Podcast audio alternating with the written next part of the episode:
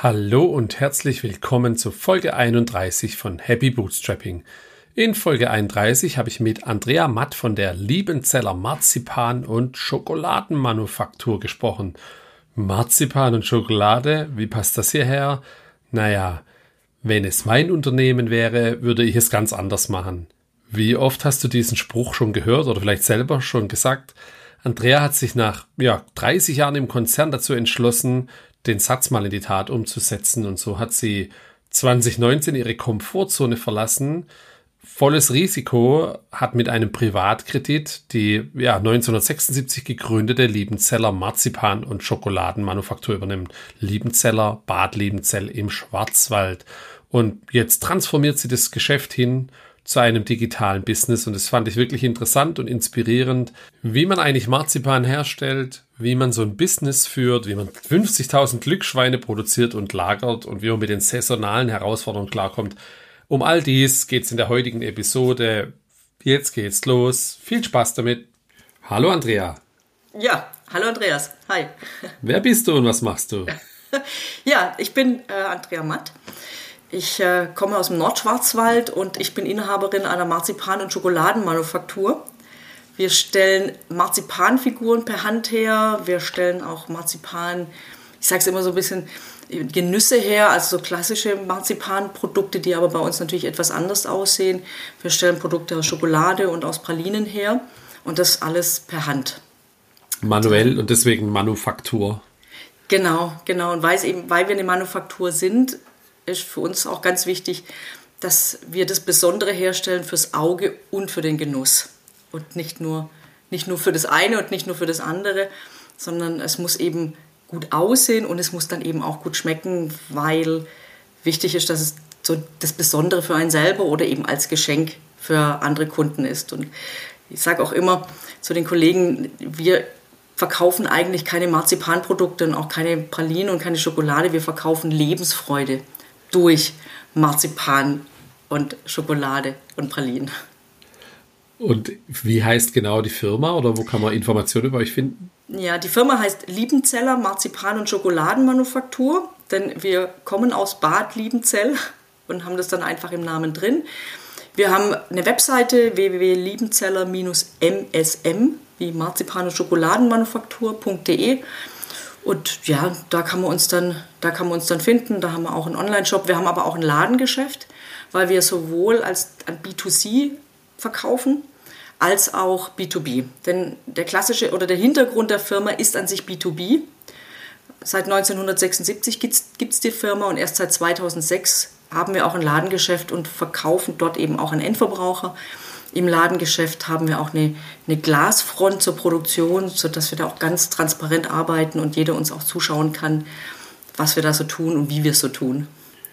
Und kannst du ein bisschen was dazu sagen, wie groß das Geschäft ist? Also wie viele Mitarbeitende gibt es? Mhm. Du hast jetzt gesagt, es gibt ein Lager und die Bürofläche, dann wird es ja schon ein bisschen was sein. Ja, wir sind insgesamt 14 Mitarbeiter. Ähm, ja, die, die Fläche ist ca. 500 Quadratmeter und wir machen hoffentlich, hoffentlich dieses Jahr dann mal so einen siebenstelligen Umsatzbereich. Ähm, ich hoffe, dass es klappt. Ähm, wir sind immer so im höheren sechsstelligen Bereich jetzt. Ich habe die Firma seit 2000 oder 2019 übernommen. Ähm, Im ersten Jahr lief es ganz gut und im zweiten Jahr hat man dann, dann Corona, was uns auch schon arg gebeutelt hat. Und jetzt holen wir aber gerade wieder, wieder auf. Ähm, Du hast eine, eine Firma, die es seit 1976 gibt, 2019 ja. übernommen. Da muss ja. ich jetzt natürlich direkt mal einsteigen. Wie, wie kam es dazu?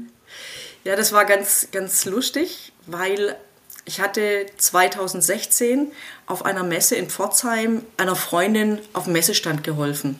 Es war eine Touristikmesse und ich hatte Zeit und sie hat mich gefragt, ob ich, ihr da, ob ich sie unterstützen würde. Das habe ich dann auch gemacht. Und das ganze Wochenende lang hat meine ähm, Vorgängerin Messe, ihren Messestand von der Firma betrieben mit den ganzen Marzipanprodukten. Und das ganze Wochenende dachte ich, oh, ich muss da unbedingt mal hin und muss da auch mal was probieren. Und sonntags, Sonntagnachmittags bin ich dann hin, bin mit ihr ins Gespräch gekommen. Zu dem Zeitpunkt wohnte ich in Freudenstadt, bin dann kurz danach ähm, in die Nähe von Ludwigsburg umgezogen. Und habe dann immer wieder, weil ich das so spannend fand, was sie erzählt hat, bin ich nach Bad Liebenzell gefahren und habe mir die Firma angeguckt oder ein Ladengeschäft, bin dann mit ihr ins Gespräch gekommen. Wir haben es ja auch so ein bisschen angefreundet und dann bin ich einfach auch immer wieder hin. Und irgendwann hatte sie mich gefragt, ob ich es nicht übernehmen möchte. Das war 2018, weil sie altersbedingt in Ruhestand gegangen ist. Und dann habe ich mir überlegt, ich wollte mich eh schon immer oder ich hatte immer mal den Gedanken, mich selbstständig zu machen hatte aber, komme klassisch aus dem Handel, habe Betriebswirtschaft studiert und immer so im Marketing, Vertriebsbereich gearbeitet. Und dachte dann, hm, also mir ist nie so richtig was eingefallen, was ich machen könnte. Und dachte, na, dann probiere ich das jetzt mal. Was war das, was dich daran fasziniert hat, dann den Schritt zu wagen? Ähm, zum einen, weil ich schon in meinen, meinen ganzen beruflichen, beruflichen Laufbahn, also ich bin jetzt über 50, knapp über 50, habe schon immer sehr dachte, ich denke unternehmerisch und mich auch immer sehr verantwortlich gefühlt habe und auch immer gesagt habe, wenn es mein Unternehmen wäre, würde ich es ganz anders machen. Und dann dachte ich, naja, dann müsste ich jetzt auch mal beweisen, dass ich es auch wirklich anders kann. Also so der, der Reiz einfach auch, es anders zu machen. Und ähm, dann habe ich dann auch überlegt, auch meine Werte zu, zu vermitteln ich habe immer ähm, in Konzernen gearbeitet oder hauptsächlich in Konzernen und war auch immer abhängig von anderen Menschen und deren Entscheidungen, was mir auch nicht so gefallen hat.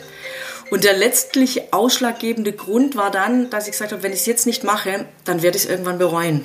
Dann werde ich mir irgendwann sagen, Mensch, hätte ich doch mal. Und jetzt musst du es mal probieren, dann einfach. Mhm. Genau. Genau. Und, und äh, ich habe selber, muss ich sagen, ich finde es immer ganz lustig, weil es kommen immer äh, Leute, die mich kennenlernen und dann hören, dass ich diese Manufaktur habe, dann sagen sie immer, oh, bist du Konditorin? Und ich sage immer, nee, bin ich nicht. also ähm, ich habe Spezialisten-Konditoren, die das wunderbar können und die es viel besser können als ich. Und ich sehe meine Aufgabe darin, die Kundenwünsche zu übersetzen, zu schauen, was können wir machen, neue Kunden zu gewinnen, weil wir uns in einer unglaublichen Transformationsphase befinden. Also nicht nur wegen Corona, aber Corona hat das Ganze beschleunigt. Und äh, im Prinzip dafür zu sorgen, dass die Firma dann auch noch weitergeht. Und ähm, ich denke immer, wenn ich in der Produktion stehen würde, ich stehe in Weihnachten, stehe ich auch drin, äh, unterstütze dort natürlich, aber wenn ich dort immer drin stehen würde, würde ich den Konditoren sagen, wie sie es machen sollen. Und das halte ich für falsch, weil sie wissen die haben ihr Wissen, die haben ihre Expertise und die wissen super gut, wie es geht. Mhm. Wie kam das damals an, dass du das, äh, also dass eine Fachfremde sozusagen dann reinkommt und die Firma übernimmt, stelle ich mir jetzt nicht ganz so einfach vor. Ähm, interessanterweise bei den Mitarbeitern selber kam es ganz gut an, weil ich auch, vielleicht lag es auch daran oder an zwei Punkten, weil sie wussten, okay, die, die, die Vorgängerin möchte es einfach übergeben, altersbedingt. Und die Alternative, wenn sie niemanden gefunden hätte, wäre halt gewesen, dass sie die Firma zumacht. Und so, ich habe alle Mitarbeiter übernommen und äh, das wussten sie auch. Und ich bin auch gleich hin und habe gesagt, ich habe keine Ahnung. Ich, ich sage immer spaßeshalber, ich kann die Qualitätskontrolle machen und das ist super. ich habe da auch nie versucht, ähm, was vorzuschreiben. Also ich habe von Anfang an viele Fragen gestellt und habe auch gefragt, wir müssen das so und so machen, warum müssen wir es so machen und warum können wir es nicht anders machen und habe dann viel zugehört. Und ich denke, das kam einfach dann gut an. Bei brancheninternen, aber externe, Firmen externe, die fanden das total, total komisch. Ja, wie kann denn das sein, dass da eine Frau daherkommt, die keine Ahnung hat und wir sind doch die Konditoren und wir sind die Konditorenmeister und das packt die ja eh nicht. So, da, das habe ich schon mitbekommen. Kannst du ein bisschen erzählen, wie man sowas macht? Also mhm. es, gibt, es gibt ja, glaube ich, so Portale auch für Nachfolge von Firmen und wo Firmen dann zum Verkauf stehen. Wie läuft sowas ab und wie, wie wickelt man sowas ab? Ja, es war relativ, relativ simpel bei, bei mir, weil äh, wir haben uns zum Mittagessen getroffen. Dann hat sie mir gesagt, was, was sie haben möchte. Und dann habe ich gesagt, okay, da ich Betriebswirtin bin, kannte ich so mit, mit Businessplänen etc. aus, habe mir das Businessplan gerechnet und habe festgestellt, okay, ich kann es finanzieren. Ich hatte äh, eine Eigentumswohnung, die musste ich natürlich, weil ich bin bankfinanziert, ähm, den musste ich natürlich sozusagen verpfänden und habe gesagt, okay, das Risiko ist, wenn das jetzt schief geht, dann ich, fange ich halt bei Null an. Ich hatte dann einen Termin bei der Handelskammer, weil an sich als Branchenfremde hätte ich die Firma nicht übernehmen dürfen und habe eine Sonderregelung bekommen, weil ich Mitarbeiter hatte, die schon lange im Unternehmen waren. Ähm, da gibt es eben so Regelungen bei der Handwerkskammer. Habe dann ein Gründungsgespräch gehabt mit einem Berater von der Handelskammer, der sein grünes Licht geben musste, dass ich die Firma übernehmen darf. Dann bin ich zu zwei Banken gegangen, zu der Hausbank und noch zu einer anderen Bank, habe den Businessplan vorgelegt und ähm, habe dann ähm, ja, einen Kredit abgeschlossen, einen privaten Kredit eben für den, für den Kaufpreis und dann nochmal einen Kredit für, das ganze, für die ganzen Betriebsmittel, die ganze Ware, die ganzen Rohstoffe etc. Also es war relativ simpel und dann hatten wir einen Vertrag geschlossen. Dann sind wir zum Notar gegangen, den hat der Steuerberater aufgesetzt, dann sind wir zum Notar gegangen und haben ihn unterschrieben. Das war dann. Das heißt, du hast privat einen, einen Kredit aufgenommen für den Kaufpreis und die Firma selber hat nochmal den Kredit aufgenommen für die Betriebsmittel, die da waren. Und beides Geld hat sozusagen sie erhalten, aber den einen Teil hat die Firma gezahlt und den anderen Teil dann, oder den einen Teil zahlt die Firma eben ab, weil es eben zum Inventar gehört, und den anderen dann du. Genau, Aha. genau, so ist es. Ja. Das ist ja interessant. Und auf wie viele Jahre rechnest du sowas dann oder hast du das gerechnet, dass du dann äh, da rauskommst? Auf, ich habe es auf zehn Jahre gerechnet, ähm, wobei ich das erste Jahr beitragsfrei gestellt habe, weil ich gesagt habe, ich habe zwar natürlich die Bilanzen und weiß, wie es lief, ähm, habe aber eher damit gerechnet, dass durch die, durch die Übernahme vielleicht auch Kunden abspringen oder ich nicht gleich im Thema bin, äh, bestimmte Prozesse nicht laufen und war da sehr konservativ und habe deswegen gesagt, ich stelle das erste Jahr beitragsfrei. Und bis jetzt ähm, klappt es aber trotz Corona, muss ich sagen, ganz gut, wobei mich da die Bank auch unterstützt hat. Und ähm, ja, in, dann 2029 ist dann abbezahlt. Sowohl privat wie auch der Firmen. Das genau. ist ja cool. Okay. Genau, ja. Alles, das, jetzt muss ich kurz rechnen, das Unternehmen ist dann 40, 45, ja, okay. Das ist ja eine spannende Geschichte. Und hast du noch Kontakt mit der ehemaligen Inhaberin? Dann kommt sie noch vorbei, tauscht ihr euch noch aus? Gibt es ähm, da noch ein Interesse? Ja, sie hat, sie hat mich noch unterstützt äh, die ersten paar Monate, was ähm, irgendwann ein bisschen schwierig wurde, weil ich natürlich auch dann Entscheidungen getroffen habe mhm. und wie, sie und ich sind komplett unterschiedliche Typen. Also und ich habe sofort, ich bin eher zwar auch der, ich bin ja der Revolutionär, sondern habe gesagt, ich entwickle, ich entwickle weiter. Also ich bin jetzt nicht hergegangen und habe gesagt, ich mache jetzt alles komplett anders. Ähm, aber natürlich habe ich bestimmte Dinge anders gesehen als sie und das war dann so ein bisschen herausfordernder. Und nach ein paar Monaten ist sie dann komplett raus ähm, und ab und zu kommt sie jetzt nochmal zum, zum Einkaufen und dann, ja, so ein bisschen gucken, was wir so also machen. sie kauft weiterhin ein, weil sie das, selber das natürlich... Macht sie, ja. Okay. Ja, das ist eine spannende Geschichte auf jeden Fall. Also finde ich auch total beeindruckend, dann nochmal ins Risiko zu gehen. Das ist ja auch das immer, was mit Unternehmertum verbunden ist. Ohne Risiko geht es nicht. Und dann Jetzt äh, musst du sozusagen deine Wohnung dann als, als Bürgschaft dann wahrscheinlich oder als Sicherheit genau. angeben, dass das klappt. Genau, genau. Aber ja, das, also wir, wir, haben auch viele abgeraten und haben gesagt, nein, das kannst du doch nicht machen und du hast einen sicheren Job und verdienst gutes Geld und ähm, lass es doch. Und dann habe ich festgestellt, ich will es machen. Ich muss das wirklich für mich machen. Und äh, spannend war für mich auch, also ich habe jetzt, bin nicht eines Morgens aufgewacht und habe gesagt, ich möchte jetzt eine Marzipan- und Schokoladenmanufaktur haben. das hat sich, hat sich so ergeben und natürlich fand ich das Thema Marzipan, äh, ja, Schokolade anfangs viel spannender. Klar, hört man überall Bean to Bar, total cool, total hip mittlerweile und Marzipan voll old-fashioned. Mhm. Und mittlerweile, also ich mag nach wie vor Schokolade sehr gern und auch Pralinen, aber ich finde Marzipan ist so ein spannendes Produkt und, und, und so toll, das fast schon so ein bisschen eine Mission auch für mich geworden ist, äh, immer wieder auf das Thema Marzipan zu kommen und wie, klasse das eigentlich ist. Uns aus so diesem stiefmütterlichen Dasein rauszu, rauszuholen. Werbung. Passend zum Podcast sind wir bei WeManage ebenfalls bootstrapped. Als DevOps as a Service helfen wir dir beim reibungslosen und finanziell nachhaltigen Betrieb deines Shops, deiner SaaS-Applikation oder deines hochfrequentierten Blogs. Wir helfen dir hands-on, gerne via Slack und auf Wunsch auch 24 x 7. Unsere Kunden sind beispielsweise die Sneakersuchmaschine everysize.com oder crew.com, wo du Premium-Dienstleistungen rund um das Thema Hochzeit findest. Wir arbeiten aber auch gern mit Agenturen, die sich rein auf die Entwicklung konzentrieren wollen.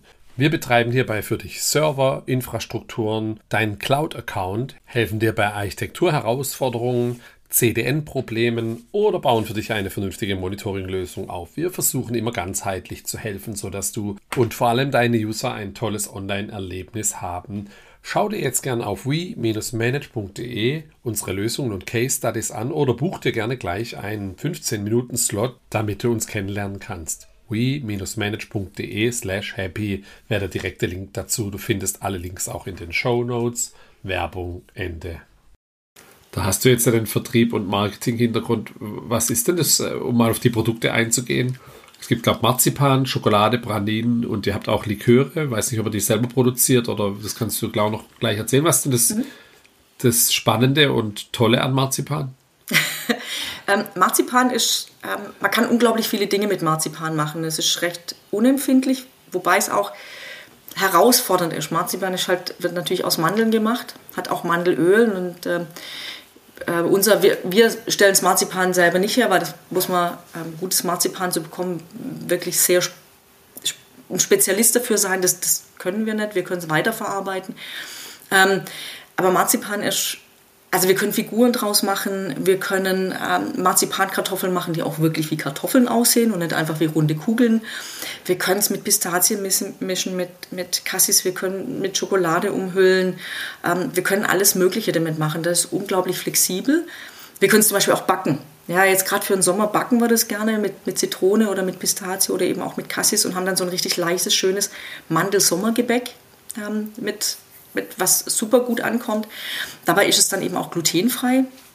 Das wird natürlich auch immer wichtiger. Ähm, es ist wärmeunempfindlich. Jetzt hier bei den, bei den Temperaturen, die wir mittlerweile haben, ist es echt schwierig mit äh, mhm. Schokolade und Pralinen. Da ist Marzipan total unempfindlich. Ähm, und ja, wir können auch zum Beispiel dann Figuren machen. Figuren ist nach wie vor unsere Hauptsäule, das ist ganz spannend. Also wir machen Tausende, ähm, also 50.000 Schweine im, im zweiten Halbjahr, lauter Glücksschweine, ne, die, die wir dann zu Silvester verkaufen. Das ist einfach spannend. Ähm, und ja, da haben wir dann auch so eine Nische, weil wir es eben per Hand machen und somit jede Figur auch, auch äh, individualisiert Individuell, ist. Ja. ja. Und ähm, können aber auch viele kreative, neue Dinge machen die ähm, größere Firmen, die automatisiert arbeiten, einfach nicht machen können. 50.000 Glücksschweine. Das ist dann aber auch ein Vorteil von Marzipan, wenn du jetzt im August schon anfangen kannst, Sachen für Weihnachten zu produzieren, oder? Das ist ein großer Vorteil und es muss auch so sein, weil wenn wir nicht vorproduzieren und wir sind tatsächlich, fangen jetzt schon langsam an, wir haben jetzt schon Aufträge für Weihnachten, glücklicherweise, und fangen schon an, die zu produzieren. Marzipan ist Minimum mal ein Jahr haltbar. Und äh, dann, ähm, weil wir es hinten raus dann einfach nicht mehr schaffen. Wenn wir jedes Mal nur auf den Auftrag bezogen arbeiten würden, dann ähm, werden wir einfach nicht fertig. Mhm. Dann, dann schaffen wir das nicht. Und von daher sind wir schon darauf angewiesen, im Sommer zu beginnen. Aber dadurch, dass wir so ein ganz starkes Saisongeschäft haben, muss ich sagen, meine Mitarbeiter, die leisten da in, in, in, der Weihnachtszeit ab September echt Unglaubliches und bauen echt hunderte von Überstunden manchmal auf, die sie dann Anfang des Jahres und im Sommer wieder abbauen. Mhm. Und dann alles das ist schon stark saisonales Geschäft dann sozusagen. Extrem. Das mhm. war für mich ganz schwierig, weil äh, unser, also 50 Prozent unseres gesamten Jahresumsatzes machen wir in Oktober bis Dezember. Und das ist, deswegen ist es immer schwierig, auch im Sommer schon zu sagen, wie es das Geschäftsjahr laufen wird, weil es kann gut laufen, kann schlecht laufen. Wir wissen es nicht. Ne? Okay. Das ist ja auch eine Herausforderung, weil du musst ja die Mitarbeiter die ganze Zeit bezahlen. Das heißt, da muss man schon gut mit dem Stift umgehen können, damit das alles passt. Ähm, ja, und ich muss sagen, das war so die, die, die größte Herausforderung auch beim Unternehmertum. Ähm, so, so dieser Druck, ich muss am Ende des Monats die Gehälter bezahlen. So, das ist, und ich muss eben auch ein bisschen jonglieren. Eigentlich muss ich im, im Sommer schon Materialien einkaufen, damit wir produzieren können.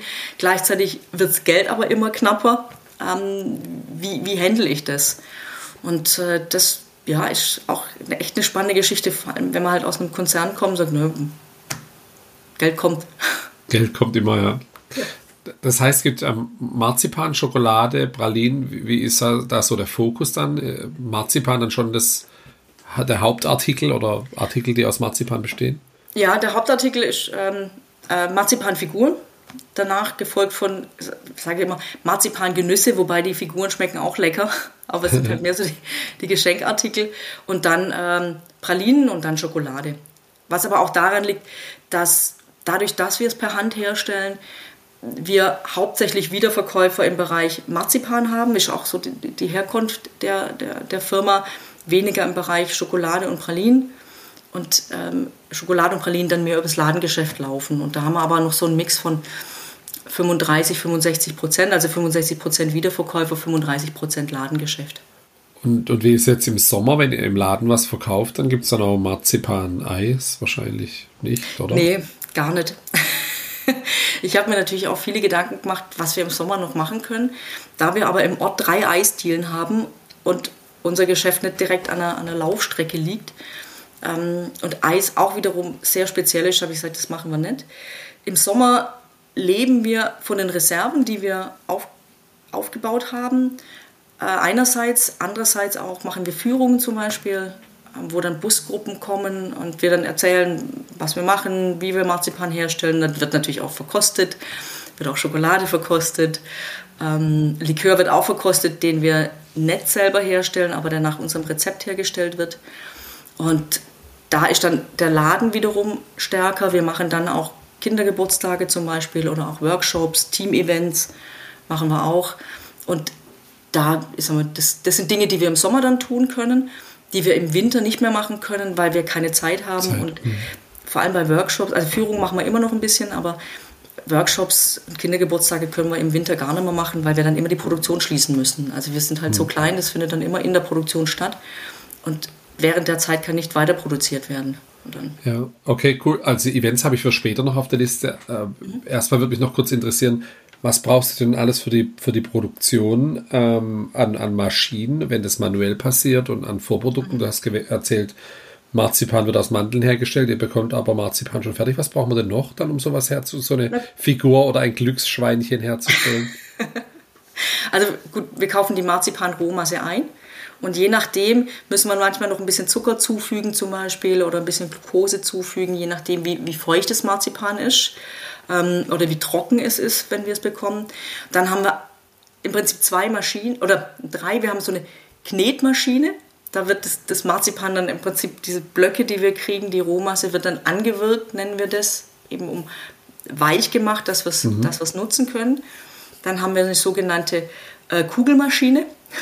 Da machen wir dann diese Masse rein und dann läuft es über Walzen und unten kommen Kugeln raus in der Grammatur, wie wir es benötigen, weil jede Figur erstmal aus einer Kugel entsteht. Okay. Ähm, und dann haben wir eine Ausrollmaschine noch. Da machen wir das wie eine Teigmaschine, bloß in größer, wo wir dann manchmal das Marzipan einfach flach pressen. Na, je nachdem, wenn wir zum Beispiel einen Marzipan-Bollenhut herstellen, brauchen wir erstmal eine dünne Schicht Marzipan unten das ist dann äh, Schokomarzipan, das mischen wir zuerst mal mit Kakao und dann ähm, in der Teigmaschine. Dann ähm, machen wir das zu großen Blöcken in dem Fall, rollen es dann aus und dann stechen wir eben stechen wir den, den, den Boden sozusagen aus. Dann haben wir für die, für die Figuren Formen, 3D-Formen in der Regel, manchmal auch Reliefform und Handdruckpressen. So, und dann daraus machen wir dann, indem wir die Kugel in die, so ankeilen nennen wir das, also richtig in Form bringen, damit auch alles in der Form bedeckt ist. Dann legen wir es in die Form, drücken die Form zusammen, machen es wieder auf, ähm, glätten es, kennt man meistens so vom Kneten, ne, wo dann einfach noch die Ränder glättisch. Und dann haben wir einen sogenannten Schminkraum. Dann äh, sprühen wir die, die ähm, Figuren an mit Pflanzenfarbe. Das ist halt auch ein sehr spezielles Verfahren, weil ähm, der Druck oder die, die, die Menge an Farbe, die rauskommt, hängt halt vom Druck ab, den wir auf die Pistole geben und auch von der, äh, wie weit wir von der Figur weg sind. Und da die Mitarbeiter, wir machen ja nicht immer nur eins und dann das nächste, sondern wir machen das ja dann hunderterweise. Und die muss dann halt den gleichen Abstand und den gleichen Druck einhalten, um alle Figuren gleichmäßig zu, ähm, zu besprühen. Sonst hat halt irgendwann eine Figur dann hm. mal äh, einen Sonnenbrand ne? und andere halt nichts. Und dann ähm, machen wir, rühren wir Eiweiß ein und machen das in, eine, in, eine, in so eine Spritztüte, füllen dann das Weiße der Augen rein per Hand. Dann äh, muss es ein bisschen trocknen, dann färben wir es nochmal, machen die Pupillen rein und je nachdem, was wir halt sonst noch haben, machen wir noch einen Ringelschwanz dran oder einen stechenden Klee rein oder kriegt noch irgendwie, weiß ich, ein Schokopo zum Beispiel, ja, wo wir dann mit Schokolade abtauchen. Oder der Weihnachtsmann kriegt dann noch einen, einen Kokosrand zum Beispiel. Dann müssen wir noch ein bisschen, wir, rühren wir Marzipan an mit, mit Wasser. Ne? Dann machen wir so eine Marzipanmatsche und dann wälzen wir das noch in, ähm, in Kokos zum Beispiel. Oder wir sprühen die Schnauze von dem Schwein nochmal an und tun es nochmal extra in, in Zucker rein. Dann haben wir Zucker, Zuckerschnäuzchen-Schwein. Also, ja. Wir sind da. Die Kreativität sind, keine Grenzen. Ja. ja und genau. du hast gesagt, ihr produziert das dann jetzt im Sommer vor, mhm. dann, dann wird es abgepackt und eingelagert und dann wird es zum Jahresende dann verkauft und dann habt ihr entsprechende Lagerfläche. Muss das dann kalt gelagert werden oder wie funktioniert das? Ja, also ähm, wir lagern es prinzipiell, aber wir haben ein Lager für Schokolade und für, also wir haben ein Lager für die Wiederver für Schokolade und für, für Marzipan und deswegen lagern wir es immer so bei 18 bis 20 Grad und achten halt auch auf die Luftfeuchtigkeit. Wenn so stark Regen ist, wie wir es jetzt die letzten Tage hatten, das ist ein altes Gebäude, in dem wir drin sind, dann drückt die Feuchtigkeit rein und dann müssen wir schon aufpassen und laufen halt ständig Entfeuchter. Dann müssen wir die Marzipanfiguren auch noch mal etwas länger liegen lassen, damit sie trocken sind. Ähm, und dann haben wir natürlich noch ein Kühlhaus, wo wir auch unsere Materialien hauptsächlich lagern und auch die Pralinen. Aber das hat auch 18 Grad.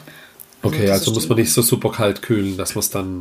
Nee, mhm. zum, Glück, zum Glück nicht. Wobei jetzt bei den Temperaturen, ähm, wir müssen halt auch immer aufpassen, dass wir keine, keine zu großen Schwankungen haben. Marzipan ist da zwar unempfindlich, ist halt ein super Material, ne? ja. aber Schokolade und Pralinen ist da schon deutlich empfindlicher. Bei Schokolade ist ja gerade das Thema Nachhaltigkeit ein großes. Es gibt mhm. äh, berühmte Showmaster, die jetzt schon eigene Schokolade machen mit dem Nachhaltigkeitsbrand. Wie ist es bei Marzipan? Wo kommt es her? Ist das nachhaltig? Mhm. Kann man sich damit differenzieren? Ähm, ja, kann man. Also ähm, grundsätzlich wird unser Marzipan aus zwei Varianten hergestellt. Einmal aus äh, kalifornischen Mandeln und da gibt es natürlich große Plantagen, aber es gibt halt auch kleinere Plantagen und aus, äh, aus dem Mittelmeerraum. Ja, klar, Spanien, äh, Türkei, Marokko. Und auch hier ist wie, wie bei allem, es gibt große Plantagen, es gibt kleine Plantagen. Und die Mittelmeermandel ist schon etwas besser. Ich muss allerdings sagen, für Figuren nehmen wir meistens die kalifornische Mandel, weil sie leichter zu verarbeiten ist. Und für, ich sage mal, Marzipan-Genüsse nehmen wir dann meistens Mittelmeermandel. Und unser Vorlieferant der ähm, achtet da sehr, sehr, drauf, sehr stark drauf. Das ist vor allem auch für uns ganz gut eine Stiftung. Das heißt, er ist nicht so gewinnorientiert, kommt aus Lübeck, Lübecker Marzipan ne, und äh, verkauft aber nur an Weiterverarbeiter. Und die achten halt auch sehr, sehr stark auf Qualität und auch sehr stark auf Nachhaltigkeit. Ähm, wobei finde ich auch immer neben dem Anbau ist natürlich die Verarbeitung immer sehr wichtig und auch die Art, wie ich konsumiere. Wenn ich, äh, das habe ich natürlich auch schon erlebt, in, in, weiß ich, dass ich, äh, bevor ich zu der Firma kam, Leute getroffen habe, die, weiß ich, an Weihnachten mal fünf Kilo Marzipankartoffeln gegessen haben. Ähm, die sind billig, die werden aus ja, Plantagen, sozusagen Plantagenmandeln gemacht, da wird dann viel Zucker reingehauen. Ähm, und die Produkte, die wir herstellen, die sollen schmecken, die müssen auch schmecken, aber das soll kein Massenkonsum sein. Und ich finde immer, je, lieber genießen und dadurch weniger konsumieren als zu viel.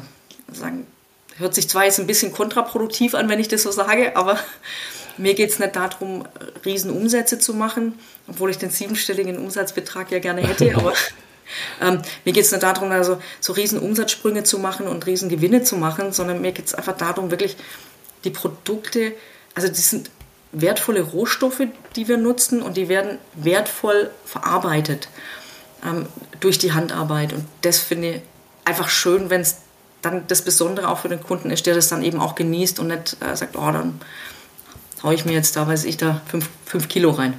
Mhm. Du hast vorhin erzählt kurz, dass äh, es gibt den Laden, in dem verkauft er dann wahrscheinlich im, im Winter deutlich mehr wie jetzt im Sommer. Ja. Ihr macht B2B, B2C über den Laden und ich habe gesehen, es gibt auch einen, einen Online-Shop. Mhm. Wie ist so das Verhältnis von, von B2B zu B2C und von Laden dann zu, zu E-Commerce? Also ähm, B2B, B2C sind so 65, 35 Prozent und der Online-Shop hat im Moment nur so 2 Prozent. Okay. Jetzt muss ich auch dazu sagen, als ich die Firma übernommen habe und ich habe im Bereich E-Commerce auch gearbeitet und habe ich gesehen, wir hatten einen Online-Shop, der, ich möchte eigentlich gar nicht sagen, dass es einer war. Mhm. War klar, meine Vorgängerin war eine andere Generation und hat damit nicht so viel äh, am Hut gehabt. Wir haben jetzt seit einem Jahr Dummerweise hat sich während Corona tatsächlich verzögert. Haben wir jetzt einen neuen Online-Shop, der auch an ein neues Warenwirtschaftssystem angebunden ist, sodass wir auch die Bestände sehen, sodass die Produkte automatisiert hochgeladen werden, die Preise hochgeladen werden, der Kunde immer sehen kann, ist das Produkt verfügbar, ist es nicht verfügbar und wir die Aufträge ins System kriegen. Ähm, und seit Ende letzten Jahres ähm, bin ich auch aktiver im Bereich Social Media wo wir einfach auch, äh, das mache ich aber nicht selber, weil mir einfach, ich habe zuerst versucht, es selber zu machen, habe festgestellt, mir fehlt einfach die Zeit. Denn wenn wir es machen, dann müssen wir es auch richtig machen. Und ähm, habe da ähm, Freelancer beschäftigt, die das äh, super gut machen und, und wir einfach merken, wir werden darüber auch bekannter. Also das Wachstumspotenzial, weil unsere klassischen B2B-Kunden brechen einfach weg. Das ist ein Generationenthema. Wir gewinnen zwar auch immer wieder noch welche dazu, aber das Wachstum, um diesen Verlust aufzufangen, ist ganz klassisch der Online-Bereich. Was bestellt denn so ein B2B-Kunde dann? Ein, ein gebrandetes äh, Glücksschweinchen? Nee, oder in seinem Firmenlogo dann was zu Weihnachten? Oder was ist so eine B2B-Bestellung? Wir haben, wir haben ein paar Kunden, die unter ihrem Namen bestellen, wo wir dann auch ähm, ihr Name draufschreiben oder unseren Namen weglassen, weil das ist ja auch so eine Haftungsgeschichte. Aber die meisten Kunden bestellen einfach mit unserem Namen. Und ähm, dann, ja, Glücksschweinchen ist der große Renner. Ne? Okay. Das ist, also wir haben aber auch 50 verschiedene Glücksschweinchen in allen Größen und Varianten. Und das, das, sind so die, das sind die Hauptartikel. Dann gehen so ein paar Weihnachtsartikel natürlich noch, die wir haben. Äh, Weihnachtsmänner in verschiedensten Größen, Schneemänner ja, äh, Weihnachtsenten, also so ein paar Rand, Randprodukte. Ähm, was auch viel geht, sind dann zum Beispiel, und die gehen das ganze Jahr, jetzt außer im Sommer, Marzipanherzen, die mit Schokolade überzogen sind und wo wir dann per Hand Danke oder alles Liebe draufschreiben, als Beispiel. Das ist halt auch etwas, ja, die Beschriftungen machen wir dann auch per Hand. Und unser absoluter Top-Artikel neben den Schweinen ist unsere Marzipan-Maultasche. Die ist dann ja. Marzipan außen und Schokolade innen oder wie, wo ist ja, das? Ähm, Scheißerle? Und Scheißerle, genau. Also das ist ja. Nougat innen und außen ist halt, ähm, sieht halt aus wie eine Original-Maultasche. Und die branden wir dann auch. Also da gibt es dann auch die Tübinger Maultasche, die Heidenheimer Maultasche, die ähm, Freudenstädter Maultasche. Ja, manchmal machen wir auch, je nachdem, was der Kunde will, die Zirkuspscheißerle-Etikett drauf, weil die Verpackung machen wir auch komplett per Hand. Und dadurch sind wir mhm. halt auch sehr individuell und können auch kleinere Mengen machen, was, ähm, wo wir sagen, naja, da wir, dadurch, dass wir es per Hand machen, können wir, ich sag mal, 20 Stück branden, wir können mhm. aber auch 2000 Stück branden. Coole Sache. Ja, also muss ich mir auf jeden Fall, muss ich mir auf jeden Fall mal anschauen, wie das, äh, wie das Ganze aussieht, eine Maultasche aus Marzipan. Wie, verschickt ihr die Artikel dann selber, die bestellt werden? Also macht ihr das aus eurem Lager dann raus und habt einen eigenen Prozess dafür? Ja, also das macht, das machen, ähm, macht die Mitarbeiterin, die auch für ähm, äh, B2B versendet, weil das ja nach wie vor der, der mhm. Hauptanteil ist, die kriegt dann einfach den, den, den die, für sie sieht es aus wie der gleiche, wie der gleiche mhm. Auftrag. Ja, also ähm, es wird ins System eingespielt, ins Warenwirtschaftssystem, der Auftrag wird sozusagen von dem Büromitarbeiter ausgedruckt und äh, sie bekommt ihn dann und für sie ist das im Prinzip der gleiche Prozess. Mhm. Mhm. Verstehe. Ja, und äh, jetzt, du hast, du hast gesagt, 2% waren das 2% dann von 100 oder von den 35, die äh, Von 100. Von 100, von 100. okay. Ja. Ja, okay. Ah ja, da also, hast du schon noch Potenzial, ist wahrscheinlich echt nicht so einfach, da wie begeistert man die Leute jetzt wieder für Marzipan? Ähm, indem man es probieren lässt. Mhm. Also zum hauptsächlich äh, probieren lassen und zum anderen auch durch das Aussehen. Viele Kunden kommen bei uns in den Laden oder eben auch Wiederverkäufer. Wir schicken ja auch einfach viele, viele Muster dann raus. Ähm, die sagen, wow, das sieht ja, sieht ja toll aus. Also zum Beispiel hatte ich jetzt dieses Jahr eine Kampagne gestartet und habe mal 20 Zoos angeschrieben und ein Musterpaket losgeschickt, weil wir ja auch Giraffe haben und Nilpferd und Panda und Pinguin mhm. und Löwe. Und äh, die, die bestellt haben, die fanden es halt toll. Ja, die sagen halt dann, wow, das sieht ja total süß aus. Und ähm, eben das Aussehen und dann probieren sie es und sagen, wow, und es schmeckt ja einfach noch. Ne? Und die verkaufen es dann in ihrem Shop und bestellen dann bei euch ja. nach? Genau. Und können dann noch mit ihrem Zoo-Logo das branden lassen zum Beispiel, oder? Genau, wenn sie das wollen, können sie das eben auch noch machen. Und jetzt haben wir eine Anfrage gekriegt von einem Zoo, der, der hat demnächst, was heißt nächstes Jahr, wird dann Orang-Utan-Haus ähm, einweihen und dann haben sie uns das Bild von dem Orang-Utan-Männchen geschickt und wir versuchen das jetzt gerade zu machen, dass sie das dann dass sie, also ähm, individuell auf den Orang-Utan zugeschnitten ja, oder die, genau. Okay. Das ist ja spannend. Okay. Du hast ein bisschen ähm, vorhin das Thema Herausforderung Corona angesprochen, mhm. als ihr ähm, war wahrscheinlich euer Ladengeschäft geschlossen und die Leute hatten andere Sachen im Kopf. Wie, wie, wie ist es mhm. euch da ergangen oder wie nee. war das? Nee? Laden okay. durften offen haben. Das, das Geschickte in so einem kleinen Ort wie Bad Liebenzell. Ich habe einen Bürgermeister angerufen und habe gesagt, gell, wir sind doch, wir sind doch Lebensmittel. Und dann sagt er, ja, ja seid ihr. okay. ähm, ja, das stimmt ja auch, ja. Aber es war mhm. vor Ostern und ich muss sagen, ähm, ich habe dann unsere B2B-Kunden angerufen, die schon für Ostern bestellt haben und habe gefragt, ob sie die Ware überhaupt noch haben wollen, weil die meisten hatten eben zu. Und ich gesagt habe, ich, ich finde es fair, nicht Ware rauszuschicken, obwohl es bestellt ist, wenn jemand die Ware nicht braucht. Dafür ist das, also das ist einfach zu schade dazu. Und das ist praktisch komplett zum Erliegen gekommen. Mhm. Wir hatten das Ladengeschäft dann noch ein bisschen geöffnet und ein paar Kunden kamen, aber es waren, waren sehr wenig. Aber wir haben uns dann irgendwie, haben natürlich auch Hilfen bekommen. Die Mitarbeiter sind in Kurzarbeit gegangen ähm, und dann sind wir da irgendwie durchgekommen. Zwischendrin mhm. kam halt wieder mal der eine oder andere Auftrag, weil ein Bäcker offen haben durfte ähm, oder eben auch ein Edeka-Markt. Wir, wir liefern zum Glück auch ein paar Edeka-Märkte und durch solche Dinge haben wir es dann, also konnten wir es konnten überwinden. Und das Schönste war, als wir ähm, einen Kunden gewinnen konnten in der Corona-Zeit, ein Hotel in Seoul, ein, ein, das ist Lotte Hotel, die von uns äh, 4.500 Pralinen oder die bei uns 4.500 Pralinen bestellt haben für, eine, für so eine äh, Afternoon Tea Promotion. Und äh, was ein bisschen schade war, die wollten nochmal 4.500 bestellen und hatten dann aber, mussten dann selber wieder schließen, weil die dann die zweite Corona-Welle hatten. Das war in Asien ja immer etwas früher als bei uns. Wie bist du an den Kunden in Korea gekommen? Also das war eigentlich eine ganz witzige Geschichte, weil äh, das zu Beginn 2020 ähm, hatte ich einen Betrugsversuch aus Indonesien. Die kamen auf uns zu und wollten einen Container, vermeintlichen Container Likör kaufen. Und natürlich hatte ich erstmal so die Dollarzeichen im, ja. in, in, den Augen, habe alles irgendwie geregelt und habe aber immer gesagt, wir müssen einen Vertrag machen. Mhm. Und bin dann an die Handelskammer gegangen, die, die mich dann an die indonesische Außenhandelskammer verwiesen haben, weil ich sagte, ich brauche jemanden, der mir einen Vertrag macht, damit das alles glatt läuft, auch mit der ganzen Finanzierung, weil für uns kleines Unternehmen ist so ein Container. Ein großer Auftrag, ja. Mega, ja. Und äh, dann zog sich das ein bisschen. Wir haben dann selber recherchiert und haben gesagt, die Adresse sieht aber ein bisschen komisch aus. Da scheint nichts zu sein. Und ähm, parallel hat die Handelskammer auch in Indonesien Recherche betrieben. Und dann kam auch der vermeintliche Kunde und sagte, ah, er hätte jetzt einen Anwalt eingeschaltet, wir sollten jetzt mal Geld bezahlen. Und dann wurde ich halt sehr hellhörig und habe gesagt, hm, das kommt mir jetzt ein bisschen komisch vor. Und letztlich kam dann eben auch die Handelskammer und hat gesagt, nee, das, das, das stimmt nicht.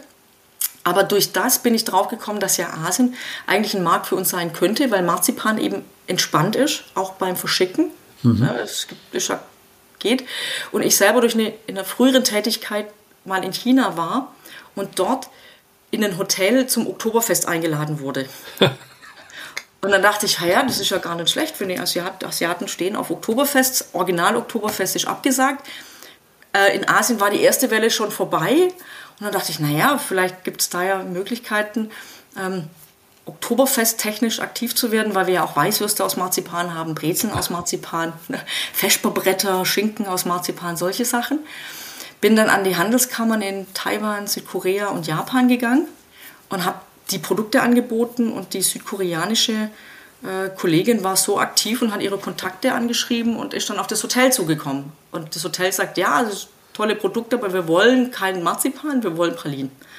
Und dann haben sie haben wir Muster gefertigt und geschickt und dann haben sie drei Varianten, weil ähm, Pralinen für sie extra hergestellt, weil sie so eine Afternoon Tea Aktion machten über mehrere Monate und zwar mit dem Thema Rot.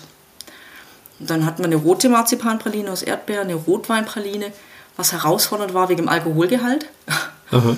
Und dann noch eine Himbeerpraline. Das war. Und wie verschickt man das dann? Ist es, wird das dann mit dem Flieger? Oder weil es muss ja wahrscheinlich, beide Pralinen muss es ja gekühlt sein dann wahrscheinlich. Oder genau, also ich habe zu warm werden. Ja, ich habe es gleich Ex-Works angeboten, weil ich sagte, das ist mir zu riskant. Ähm, und das Hotel hat ähm, einen Distributor oder einen Importeur engagiert, ähm, mit denen sie öfters zusammenarbeiten aus, aus, äh, aus Südkorea. Und die haben im Prinzip die Ware bei uns abgeholt und direkt nach Paris an den Flughafen gebracht. Und die Haftung war in dem Moment direkt beim Spediteur oder bei, der, bei, der, ähm, bei dem Importeur, der uns auch super unterstützt hat mit den ganzen Importformalitäten. Mhm. Ähm, weil ich gesagt habe, das Risiko kann ich nicht eingehen. Also mhm. das, kann, also ja, ist, ist ein Unding. Und das war dann, ich habe es direkt so angeboten, habe gesagt, ihr müsst den Import übernehmen ähm, und ihr müsst es bei uns abholen. Alles andere funktioniert nicht und das haben sie gemacht. Sehr auch spannend dann für deine Mitarbeiter und so weiter, weil es ein Geschäft wahrscheinlich, was deine Vorgängerin so nicht gemacht hätte. Ne? total, total. Und äh, das war auch einfach schön, weil so der, der Stolz einfach da war. So mhm. dieses Wow, wir liefern jetzt nach Südkorea. Also ja. das war, war, schon, war schon super. Vom Schwarzwald nach Südkorea, vom, Schwarz, genau. vom Schwarzwald to Seoul.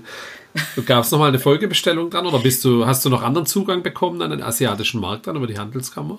Äh, leider nicht. Also ich habe immer wieder Anläufe genommen, dann haben ab und zu die, die ähm, äh, Ansprechpartner leider, leider gewechselt.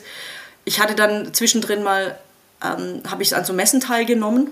Ähm, gibt es ist total finde ich total spannend. Äh, durch Corona gab es jetzt auch so Online-Messen, wo man einfach Termine buchen konnte.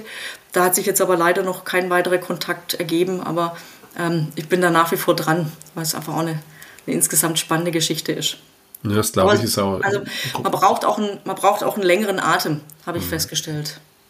Ja. Sind B2B-Geschäft also nochmal speziell wahrscheinlich genau. auch. Ich hatte ne? dann Kontakt noch zu jemandem in Dubai, ähm, auch zu einem englischen Importeur, was aber auch nicht ganz funktioniert hat, weil Marzipan ist ja auch, also wir haben auch Rohmarzipan, das halal ist, von daher könnte das eben auch passen. Mhm. Und äh, da bin ich dann auch jetzt noch, noch dran.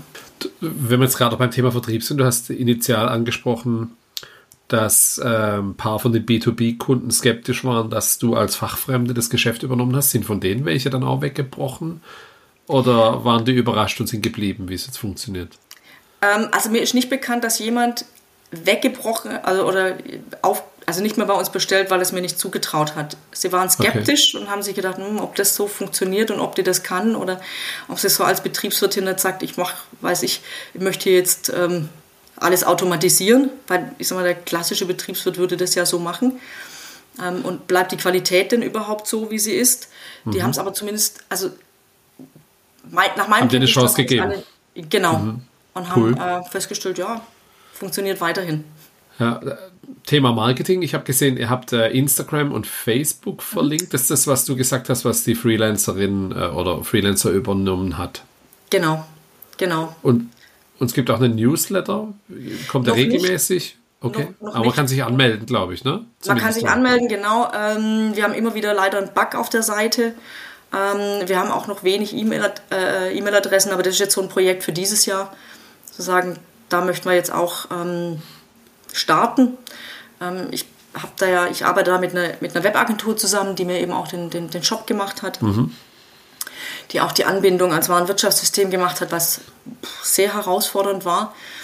Und ähm, jetzt dadurch, dass wir die Regelmäßigkeit auch durch diese Blogs haben, die wir auf der Webseite selber haben, wir haben jede Woche einen neuen, neuen Blogartikel, der dann eben auch in Facebook ausgespielt wird und in Instagram ausgespielt wird.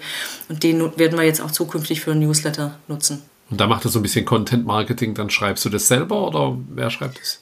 Das schreibt auch die Freelancerin. Okay. Also ich gebe ich geb so das Briefing und ich gebe den Input und sie schreibt es dann. Und kommt es gut an, so ein Magazin? Also sind das Themen, die die Leute interessieren? Wie, wie kriegt man das Interesse hin, Feedback? Ja, also wir sehen schon, dass, dass wir gute Klickzahlen haben. Vor allem auch, dass wir auch gutes Feedback bekommen. Das finde ich auch spannend. Unsere Zielgruppe ist ja so 40 plus. Deswegen mhm. ist Facebook, äh, haben wir, ich sag mal, 70 Prozent Facebook, 30 Prozent Instagram. Ähm, wir werden jetzt aber, ähm, also wir werden das jetzt noch, noch, noch ausweiten, weil so die, die Botschaft auch mehr sein wird, hinter die Kulissen der Manufaktur zu schauen. Weil mhm. das ist, wir arbeiten transparent und das eben einfach auch weiterzutragen und zu sagen, guck mal, so machen wir das. Also wenn jetzt die Konditorin dann am Rütteltisch zum Beispiel steht. Äh, ja, wir haben Temperiermaschinen für die Schokolade zum Beispiel. Ähm, und dann, dann wird die Schokolade so gerüttelt und dann tanzt sie halt vor sich hin, ne? weil sie so viel Energie hat. Das werden wir, solche Sachen werden wir jetzt zukünftig ähm, auch mal einfach spontan aufnehmen, um, um hm. auch dass man sieht, wie es passiert, das fände ich jetzt auch interessant. Also genau. es gibt ja Leute, die verdienen Geld mit, indem sie ihre Vogeltränke auf YouTube streamen oder auf Twitch habe ich gelernt. Also von daher ist es bestimmt möglich, sowas auch zu machen in dem Bereich. Also es ist total verrückt, was im Streaming-Markt geht. Von daher, Blick mhm. hinter die Kulissen kannst du ja auch so interpretieren, dass du sagst, okay, hier gibt es den YouTube Livecam oder sowas. Ne? Tatsächlich hatten wir die Idee auch schon mal. Ähm, es hapert bei uns immer so ein bisschen an der, an der Umsetzung, weil ähm, wir es immer irgendwie gucken müssen, dass wir es in die, ähm, ins Tagesgeschäft mit reinkriegen. Ja. Aber ja, auf jeden Fall hat, haben wir da echt noch, noch viel Potenzial und auch, auch einfach viele Möglichkeiten. Das das Schöne auch an der Firma. Und die Mitarbeiter ziehen alle mit. Die sind, äh, mhm. das ist halt auch super. Ne? Ja, das glaube ich. Wie, wie ist es mit dem Thema Events? Ist es was, was es vorher schon gab oder hast du das dann auch eingeführt? Also Kindergeburtstag, Firmen-Events. Ich habe gesehen, man kann auch einen Junggesellenabschied oder sowas dann buchen. Ist das so eine neue Idee dann für den Sommer gewesen? Ja, also wir haben äh, Kindergeburtstage gab es schon. Die haben wir schon gemacht und ich habe das erweitert, weil wir einfach auch Anfragen bekommen haben von Junggesellinnen, ähm, die uns kannten und haben gesagt, können wir nicht mal einen Junggesellinnenabschied machen? Und dann habe ich gesagt, ja klar, dann machen wir das. Ne? Also, und, und da ist halt das Programm ein bisschen anders. Ähm, dann haben wir gesagt, wir erweitern auch, weil auch Erwachsene oder auch Familien möchten gerne Workshops machen. Dann erweitern wir das Kinderprogramm auch zum Erwachsenenprogramm hin. Und jetzt seit letztem Jahr neu hinzugekommen sind Team-Events, wo wir dann auch ähm, das Programm auch dahingehend erweitert, um so ein bisschen eine Team-Challenge zu machen. Also wo, wo dann auch ähm, zum Beispiel, wo der Namen gezogen werden von den Teamkollegen und die müssen dann was aus Marzipanform, was genau auf die Person passt. Also beispielsweise würde dann jemand, ähm, wenn, er, wenn er dich sieht, sagen, okay, wow, für dich typisch ist jetzt vielleicht der Bart. Mhm. Na, und dann formt er halt ein Gesicht mit einem Bart und die anderen müssen raten und sagen, ey, ja, das ist der Andi. Okay, geil. Das, das kommt in der Regel echt immer total gut an. Und das Schöne ist, wir sind da, also das Schöne und gleichzeitig Herausfordernde ist, wir haben zwar ein Standardprogramm, aber wir sind komplett individuell. Also wenn wir ein Team-Event haben und die sagen, wir möchten vier Stunden machen, dann machen wir vier Stunden, dann stellen wir auch was zu essen hin, dann besorgen wir auch Fingerfood zum Beispiel. Wenn eine Firma kommt und sagt, wir haben nur zwei Stunden, dann machen wir zwei Stunden. Wenn eine Firma sagt, wir machen aber, wir möchten nur ein bisschen was selber machen, wir möchten hauptsächlich eine Führung machen, dann machen wir, stellen wir das auch zusammen. Ähm, also das sind, ja, da, da sind wir total, total flexibel, was einerseits super ist, aber natürlich auch ein bisschen die Gefahr birgt, dass wir uns verzetteln. Mhm. Ja, da müssen wir immer so ein bisschen, müssen wir halt einfach immer so ein bisschen gucken, ähm, wie, wir das, wie wir das gut reinkriegen, ohne zu eingeschränkt zu sein. Hm, verstanden. Habt ihr, habt ihr für den Sommer noch andere Ideen oder euch noch Sachen überlegt dann, die man mal ausprobieren kann? Oder ist es dann bei dir so, hier, lass die Mitarbeiter mal sich einbringen? Was, was, was habt ihr denn für Ideen? Was kann man denn noch machen? Ähm, also wir haben, wir haben die Kultur, dass die Mitarbeiter sich immer einbringen dürfen. dürfen die dürfen immer, immer Ideen sagen. Und viele auch neue Produkte, die wir, die wir haben, sind auch entweder durch Ideen von Mitarbeitern entstanden oder weiterentwickelt worden von Mitarbeitern. Also, dass sie zum Beispiel, ähm, weiß ich, dass wir mit, die waren im Urlaub und haben irgendwas gesehen und sagen, das könnten wir doch auch mal machen, mhm. zum Beispiel. Oder aber, dass ich sage, hm, warum haben wir nicht mal eine Eierlikör-Marzipan? Praline zum Beispiel und jemand sagt, oh ja, okay, alles klar, könnte man vielleicht so und so machen. Also wir haben da schon eine äh, Kultur, weil ich sage, ich kann nicht alles wissen. Also ich habe mhm. nur einen Kopf und ihr habt nur 13 andere, ähm, die genauso gut und wahrscheinlich noch besser denken können als ich, dürfen sie gerne machen. Wir haben schon öfters auch wirklich überlegt, was wir machen können. Eben zum Beispiel das Thema Eis, das haben wir dann, das haben wir dann verworfen. Eine Zeit lang haben wir es dann mal mit Tastings versucht, gerade während Corona. Also die, die wir gemacht haben, war erfolgreich. Allerdings ähm, ist, haben wir nicht so richtig den Zulauf gehabt. Ja. Und äh, jetzt im Moment ähm, haben wir gesagt, wir nutzen die Sommerzeit, um neue Produkte zu kreieren, damit wir die dann im, im, ab September auch wirklich produktreif haben und auch anbieten können und auch verschicken können und nutzen den Sommer zur Vorbereitung von, von Weihnachten, dass wir eben schon mal anfangen vorzuproduzieren, was wir halt produzieren können ähm, und Überstunden abzubauen. Hm. Das ist ja aber jedes Jahr auch schon wieder ein neues Risiko dann für euch. Du produzierst Produkte und weißt noch gar nicht, ob die nachgefragt werden. So. Ist jedes Jahr aufs Neue wieder eine Überraschung oder ist das schon so eine Baseline, wo du weißt, wir verkaufen auf jeden Fall so und so viel von dem und so und so viel von dem? Ja, es ist, ähm, also es ist tatsächlich jedes Jahr wieder neu. Also es wird, ähm, also immer, ich sage immer wie bei der Fußball-Bundesliga, du stehst jedes Mal wieder an den, den, den Reset-Knopf. Ähm, wir produzieren schon einen bestimmten Prozentsatz der Baseline vor. Also ich produziere nicht alles vor. Größere Aufträge rechne ich per se schon mal raus, weil ich sage, ich weiß ja nicht, ob die kommen. Ähm, und dann versuche die Baseline, also nicht versuche, wir produzieren die Baseline vor, aber letztes Jahr zum Beispiel hat es uns komplett verspult. Die Baseline hat bei weitem nicht ausgereicht, weil ich natürlich auch relativ vorsichtig war und gesagt habe, naja, mhm. ein bisschen spät auch angefangen habe. Dann hatten wir glücklicherweise noch einen schönen großen Auftrag oder zwei große Aufträge im Vorfeld die relativ spät kamen und die uns länger Zeit gekostet haben. Und die Baseline hat dann einfach hat nicht ausgereicht. Und dummerweise konnten wir dann wirklich letztes Jahr nicht mehr alle Kunden bedienen. Das mhm. war ärgerlich. Und vor allem hatten wir auch echt extremst lange Lieferzeiten dann. Ähm, von daher ist immer so ein bisschen ein Wabonspiel. Jetzt Ostern hatte ich dieses Jahr basierend eine höhere Baseline ähm, produzieren lassen. Und jetzt haben wir relativ viele Überbestände. Okay. Ja, also es ist immer ja. So, so ein typischer E-Commerce-Händler, der jetzt äh, vom Weihnachtsgeschäft profitiert, der geht ja in der Regel her und, und, und ähm, holt sich bei der Zeitarbeitsfirma Verstärkung dann fürs mhm. Lager, für mhm. Versand, für vielleicht auch, um irgendwas zu neu zu verpacken oder zu produzieren. Aber das funktioniert bei deinem Geschäft wahrscheinlich jetzt gar nicht so einfach, weil du diese Fachkräfte, die du brauchst, dann gar nicht bekommst. Oder wie ist das? Ja, also ähm, was ich mache, ist, ähm, Mitarbeiter, die in Rente gegangen sind und ihre Rente aufbessern wollen, die arbeiten dann bei mir weiter, saisonal, okay. ähm, auf, auf 450, 520 Euro Basis. Ähm, dann hatte ich, dann stelle ich Aushilfen ein. Wir haben äh, eine Hochschule bei uns in Bad Liebenzell, man glaubt es mhm. kaum, aber wir haben eine. und da habe ich Studenten da nur für die, für die Saison, die allerdings jetzt schon da sind. Die, ähm, damit wir auch gut sehen können, wie sie arbeiten, weil sie sind hauptsächlich ja. in der Verpackung. Und da muss man sehr, man muss schnell sein, aber man muss vor allem auch genau sein. Und wenn man es in die Tüte steckt, muss man auch aufpassen, dass man die Tüte nicht, nicht dreckig macht und so weiter. Ähm, und es ist natürlich auch eine stehende Tätigkeit nur mit den Armen. Das ist auch nicht jedermanns Sache. Und wir haben schon, ich muss sagen, ich habe schon einen relativ hohen Schwund an Aushilfen, die ich einstelle und nach vier Wochen sage, das geht gar nicht mehr. Das war's. Und äh, wenn wir dann mal jemanden haben, dann sind wir ganz froh. Aber das meiste machen wir wirklich selber. Also da müssen aber auch alle mithelfen. Also dann, ja, der Mitarbeiter im Büro hilft mit, ich helfe mit und wir haben halt dann auch sechs Tage Woche. So. Ja, wenn es im Sommer dann den Ausgleich gibt, ist ja für viele auch schön. Dann können sie im Sommer äh, die Zeit genießen. Das ist ja auch. Ja, ich habe Mitarbeiter, die sagen, sie finden, ähm, sie arbeiten lieber bei mir, weil im Winter können sie sowieso nichts draußen machen mhm. und jetzt im Sommer fangen sie um sechs an und sagen, sie sind dann um, um zwölf fertig ähm, mhm. oder um zwei fertig als Vollzeitkraft und äh, sagen dann, oh super, ne, ich mache da. Ähm, Hat man noch was vom Tag. Also, ja. Genau, genau. Jetzt bist du ja quasi Vorzeige-Bootstrapperin, ohne wahrscheinlich zu wissen, was der Begriff vielleicht, mhm. oder kanntest du den Begriff schon? Gar nicht. Okay. Überhaupt nicht. Ich musste mich erstmal schlau machen. Ja, ja. Und, und jetzt machst du das seit drei Jahren, wobei du ja jetzt schon eine Fremdfinanzierung hast, aber es ist ja auch schon jetzt, äh, ja, bist du ordentlich ins Risiko gegangen. Das fällt für mich auf jeden Fall da rein. Äh, wie geht's dir jetzt damit dann? Drei, vier Jahre ist das jetzt her, dass du es gemacht hast, ne? Dreieinhalb, vier?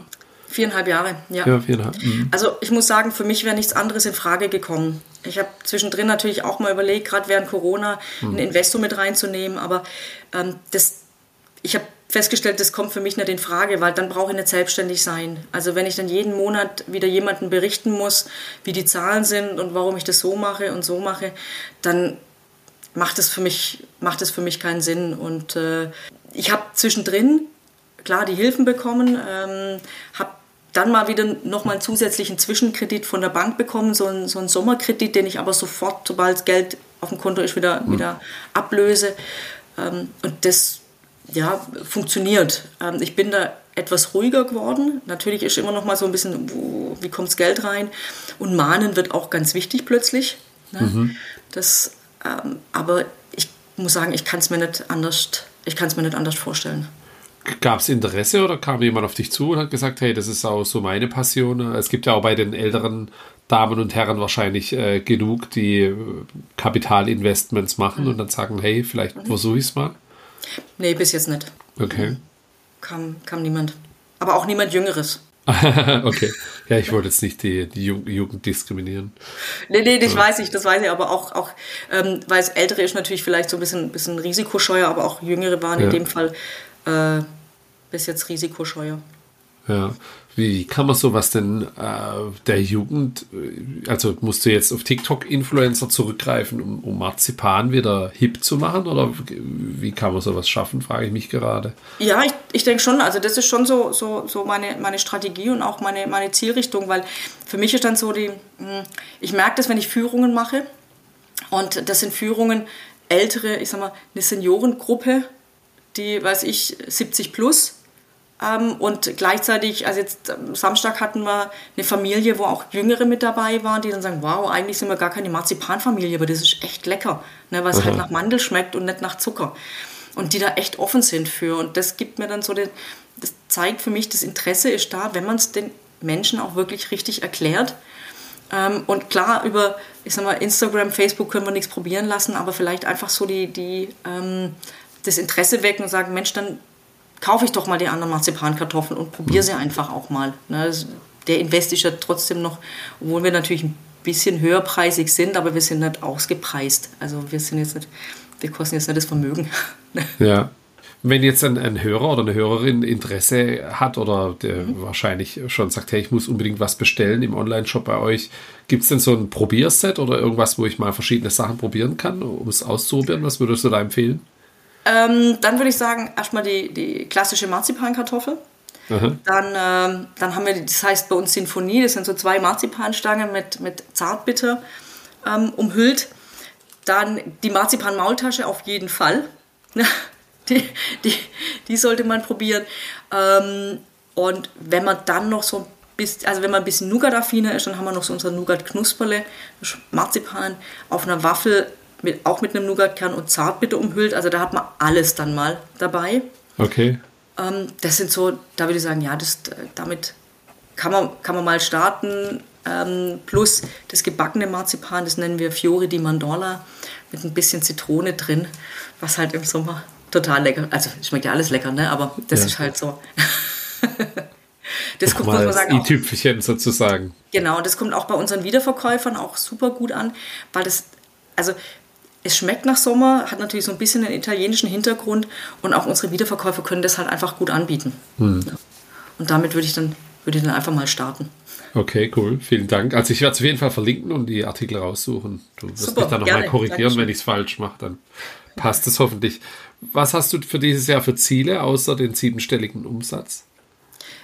Ähm, dass wir alle unsere Kunden beliefern können. Aha tatsächlich. Und dass wir, ähm, weil das letztes Jahr schon, schon heftig war, dass wir das dieses Jahr etwas ähm, vom Prozess her besser hinbekommen, dass wir ähm, den Newsletter aufsetzen im Online-Shop, dass wir ähm, mehr oder überhaupt mehr Videos machen, wie es bei uns, bei uns zugeht, dass wir da einfach eine größere, eine größere Sichtbarkeit bekommen, wobei das natürlich jetzt keine klassischen äh, messbaren Ziele sind. Also da setze ich mich jetzt nicht hin und sage, wir müssen jede, jede Woche ein Video posten. Ähm, solche Ziele hatte ich am Anfang und habe festgestellt, das funktioniert in der, in der Manufaktur ähm, nicht. Mhm. Aber das, das sind, also dass wir da den, den, den Online-Shop gut ans Laufen kriegen, ähm, und, und ähm, stärker aufsetzen und ja, unsere Kunden auch wirklich gut und rechtzeitig bedienen können, weil das schon ähm, nicht so richtig schön ist, ne? wenn man dann dauernd die Kunden vertrösten muss und auch für die, für die Mitarbeiter das natürlich auch nicht so, nicht so mhm. toll ist. Dann drücke ich euch auf jeden Fall die Daumen, dass das alles klappt. Und ich danke dir vielmals für das offene Gespräch. Ich habe viel gelernt über Dinge, wo ich nichts weiß. Und ja, Hut ab, dass du nochmal so ins Risiko gegangen bist. Weil es gibt ja viele, die im Konzern hängen oder in Konzernen und die schimpfen, aber tatsächlich dann das anzupacken, äh, ziehe ich meinen Hut und auch so in der Art und Weise. Echt coole Sache. Super, vielen Dank. Also es war mein erster Podcast. Vielen Dank, dass ich da sein durfte. Hat man nicht gemerkt. Ja. Danke. Alles mir klar. Mir hat es riesen Spaß gemacht und äh, ja, ich freue mich einfach immer, wenn ich über Marzipan und Schokolade und Pralinen sprechen kann. Vielen Dank, Andrea. Dann dir einen schönen Abend und viel Erfolg für dieses Jahr. Ja, danke schön dir auch. Alles, Alles Gute. Klar. Dankeschön. Ciao. Ja, ciao. So, und das war auch schon wieder Folge 31. Diesmal mit einer etwas anderen Geschichte, aber auch das ist für mich Bootstrapping. Vor allem das Thema mit dem Risiko fand ich wirklich beeindruckend und da kann man sich eine Scheibe von abschneiden oder ich mir auf jeden Fall. Ich weiß nicht, wie es bei dir ist. Schick mir gerne Feedback und Vorschläge oder sonstige Themen an hallo at happy-bootstrapping.de. Bewerte den Podcast gern, würde mich sehr freuen. Empfehle ihn weiter. Das hilft mir wirklich ungemein. Danke dafür. In der nächsten Woche zu Gast habe ich den Philipp Haferkamp von der ProCommerce Group. Die ProCommerce Group verkauft B2B-Artikel auf Amazon, Marktplätzen wie Metro, Kaufland und so weiter und im eigenen Shop. Unter anderem Regale und Gastrozubehör. Und das fand ich auch wirklich interessant, weil ich hätte nicht gedacht, dass man nochmal mit so einem Thema ein neues Business erfolgreich starten kann.